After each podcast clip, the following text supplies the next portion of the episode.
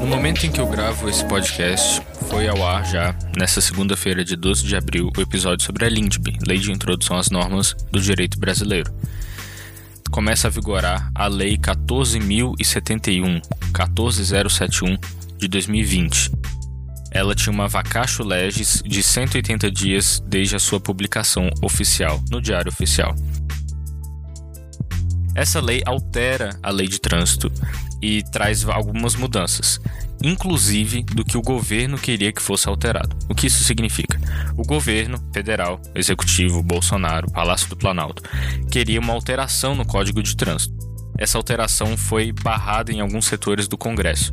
Vetos que o presidente fez foram ultrapassados, por assim dizer. Foram vetados pelo veto do, da Câmara. Existe essa possibilidade, né? Os deputados fazem a lei, o presidente veta e aí o Congresso passa por cima, entre aspas, desse veto. E foi o que aconteceu nessa lei. A Lei 14071, por si, tem apenas cinco artigos. O artigo 1 dela é o maior e mais extenso e, por si só, é do tamanho de uma lei, porque é uma lei que faz alteração no Código de Trânsito Brasileiro. Os outros quatro artigos, o artigo 2, 3, 4 e 5, são outras disposições também atinentes a trânsito e que também alteram, de uma forma ou de outra, o Código de Trânsito é, brasileiro. Dando continuidade, então, vou comentar alguns pontos dessa alteração e o que você precisa saber, o que há de mais importante aqui, o que o governo queria, o que foi promulgado e o que começa a valer. Então vamos lá. Para início de conversa, foi uma longa discussão. Desde que foi apresentado pelo próprio presidente em 2019, o texto passou por várias mudanças tanto na Câmara quanto no Senado. Aliás, antes de continuar, eu devo dizer que eu vou me basear, todo esse podcast, inclusive, é baseado em uma notícia, em algo que foi publicado no G1, e é um link que vai ficar disponibilizado para todos. O projeto original foi criticado por entidades de segurança viária, e a gente vai entender o porquê. O Congresso, por exemplo, manteve a ampliação do limite de pontos para suspensão da CNH, mas acrescentou um escalonamento, conforme o nível de gravidade das infrações cometidas e a exigência de não constar infrações gravíssimas na carteira do motorista. Então vamos lá, a primeira coisa é suspensão da CNH por pontos. Como era antes? A suspensão ocorria quando o condutor atingisse 20 pontos em 12 meses ou por transgressões específicas. Como que o governo federal queria? A suspensão ocorreria quando o condutor atingisse 40 pontos, ou seja, 20 pontos a mais, em 12 meses ou por transgressões específicas. E como ficou? Bom, a lei ficou da seguinte maneira: haverá uma escala com três limites de pontuação para que a CNH seja suspensa sendo esse escalonamento 20, 30 e 40 pontos. 20 pontos se o condutor tiver duas ou mais infrações gravíssimas em um período de 12 meses. 30 pontos se tiver apenas uma infração gravíssima no mesmo período. E 40 pontos se não constar entre as suas infrações nenhuma infração gravíssima nesse intervalo. No caso de motoristas profissionais, a medida foi até flexibilizada. Eles poderão atingir o limite de 40 pontos independente da natureza das infrações cometidas. E quanto à renovação da CNH, como que era antes? O artigo 147 do CTB, Código de Trânsito Brasileiro, dizia que o exame era renovável a cada 5 anos, ou no caso de idosos acima de 65 anos, a cada 3 anos. Ou seja, o exame era renovável a cada 5 anos e no caso de idosos acima de 65 anos, a cada 3 anos. Como que o governo federal queria? O governo federal queria que o exame de aptidão física e mental fosse renovável a cada 10 anos, ou seja, duplicando. De novo, a gente percebe aqui a mesma relação com a alteração anterior, que foi a suspensão da CNH por pontos, que antes era 20 pontos e o governo queria duplicar para ficar bem mais brando, tendo que atingir 40 pontos para que houvesse essa suspensão da CNH por pontos. E aqui a mesma relação, essa duplicou. Era 5 anos e o governo queria 10 anos, e no caso dos idosos, aí no caso seria para 5 anos. Não seria duplicar, mas seria quase duplicar, porque o, o dobro de 3 é 6 e seriam 5 anos a renovação para idosos acima de 65 anos. E como ficou, afinal de contas? Bom, Agora, o prazo estipulado é de 10 anos para a renovação dos exames de aptidão física e mental para a renovação da habilitação de condutores, de acordo com algumas situações específicas. 10 anos para condutores com menos de 50 anos. 5 anos para condutores com idade igual ou superior a 50 anos e inferior a 70 anos. E 3 anos para condutores com 70 anos ou mais.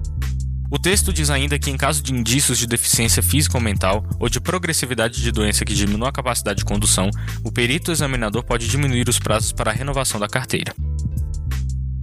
Chegamos então a um ponto muito polêmico dessa alteração, que é a cadeirinha para crianças.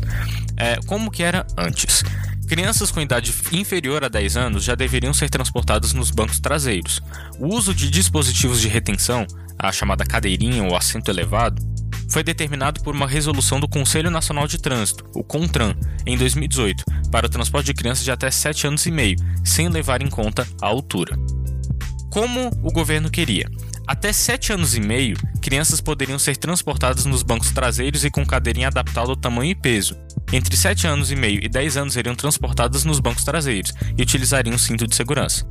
Ainda segundo a proposta do governo, a violação às regras seria punida apenas com advertência por escrito, ou seja, a advertência poderia substituir a multa e a medida administrativa, como uma retenção do veículo aplicadas até então. E como ficou agora? Bom, Agora, o uso de cadeirinhas ou assento de elevação será obrigatório para crianças de até 10 anos que não atingiram 1,45 metro de altura.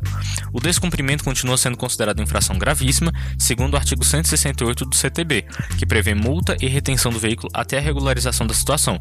Então, no caso, agora nós temos uma questão de altura da criança, é, se ela deve usar ou não a cadeirinha. Então, crianças de até 10 anos que não atingiram 1,45 metros, é obrigatório o uso da cadeirinha. Agora, se a criança de até 10 anos, de 5 anos, 6 anos, 7 anos, por exemplo, tiver mais de 1,45 metro, metro, não é obrigatório o uso de cadeirinhas ou assento de elevação. E esse que foi um dos pontos mais criticados dessa reforma, já que a cadeirinha pode reduzir danos de acidentes em até 60%. Continuando a falar sobre crianças, agora há uma disposição de uma idade maior como idade mínima para que crianças sejam transportadas na garupa da moto, né, em motocicletas. Essa é uma disposição que está lá no artigo 244 do CTB e antes era de 7 anos, ou seja, conduzir motocicleta, motoneta e ciclomotor transportando criança menor de 7 anos ou que não tenha nas circunstâncias condições de cuidar de sua própria segurança causa uma infração grave e uma penalidade de multa. Agora essa idade é de 10 anos. E também foi outro ponto é, um pouco criticado, já que faz é, relação, faz menção a crianças. Ah, continuando, nós temos a lesão corporal e homicídio com embriaguez. Como que era antes? A legislação diz que a prisão pode ser substituída por penas restritivas de direitos se o crime for culposo, sem intenção. Dessa forma, se o motorista embriagado ou sob efeito de drogas pratica lesão corporal e até homicídio, a condenação pode ser convertida em uma pena alternativa. Como que o governo queria? O governo é, não, não havia mudanças nessas punições no projeto original, ou seja, seria manteria da forma como é. E como que ficou quando passou pelo Congresso? É que, em caso de lesão corporal e homicídio causado por motorista embriagado, mesmo que sem intenção, a pena de reclusão não pode ser substituída por outra mais branda que restringe direitos. Continuando.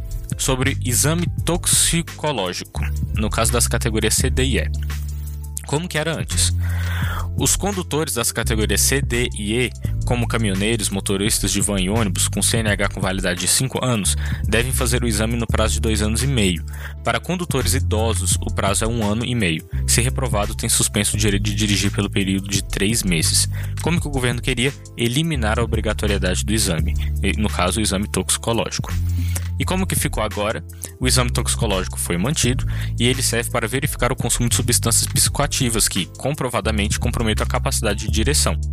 Quem tem menos de 70 anos também terá de se submeter ao exame a cada dois anos e meio, independentemente da validade da CNH.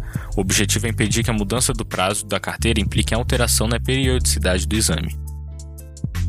Outro ponto e talvez o mais famoso é a luz diurna nas estradas. Como que era antes? Uma norma de 2016 dizia que o condutor era obrigado a manter o farol aceso de noite e dia nos túneis providos de iluminação pública e nas rodovias, sejam essas de pistas simples ou não. Em caso de descumprimento, a infração é média. Como que o governo queria, o texto dizia que os veículos sem luzes diurnas de rodagem, conhecidas pela sigla em inglês DRL, deveriam manter acesos os faróis mesmo durante o dia, em rodovias de pistas simples, túneis e sob chuva, neblina ou cerração. O projeto afirmava ainda que a infração para quem não acendesse a luz seria leve, no entanto, seria aplicada apenas no caso de o proprietário ser pessoa jurídica e não haver identificação do condutor. E como ficou afinal de contas? Seguiu o projeto do governo de manter obrigatório o uso de faróis acesos durante o dia em rodovias de pista simples, porém, retira a obrigatoriedade do uso quando essas vias estiverem em perímetros urbanos. Multa mais branda para capacete sem viseira. Como era? O artigo do CTB sobre regras para motociclistas obrigava o uso de capacete sempre com viseira ou óculos de proteção, considerando seu descumprimento infração gravíssima e com suspensão do direito de dirigir como o governo queria, da mesma forma que foi aprovado. E como foi aprovado, a lei altera o trecho do Código de Trânsito que trata da obrigatoriedade do uso de capacete, retirando a menção sobre viseira. O não uso da viseira no capacete ou dos óculos de proteção ganhou um, um artigo separado na lei, tornando-se infração média e não mais gravíssima. Porém, também passa a ser infração média usar a viseira levantada. Antes era infração leve. Eu acho que esses são os pontos principais. Ainda há outras questões, muitas outras questões que começam a vigorar, tais como é, aula noturna, comunicação de venda, indicação de condutor infrator, defesa prévia, escolas de trânsito. Muitas questões, mas o podcast ficaria muito grande. E aqui eu trouxe apenas as questões atinentes ao trânsito em si. Ou seja, o, o que vai mudar a forma é, de, de, dirigir, por assim dizer, o descumprimento de alguma norma vai acarretar numa infração diferente. As outras mudanças são multas administrativas, advertência em vez de multa, questões ali que já é um, um pouco mais, não dá nem para se dizer processual, mas administrativo mesmo, né? E como cadastro positivo e essas questões. O link do G1, que foi por onde eu li basicamente tudo que eu falei aqui, está, estará na descrição, estará é, no, nos nossos portais que divulgarem esse podcast para que todos tenham é, acesso. Então, reitero aqui que a fonte foi o G1 na notícia cujo título é CNH Cadeirinha Farol. Veja mudanças na lei de trânsito que começam a valer. Esse foi o podcast de hoje. Hoje falamos sobre trânsito. Espero que você tenha gostado. Siga-nos na sua plataforma favorita de podcast, lá no Instagram, FolhaJus. Vou ficando por aqui e até a próxima.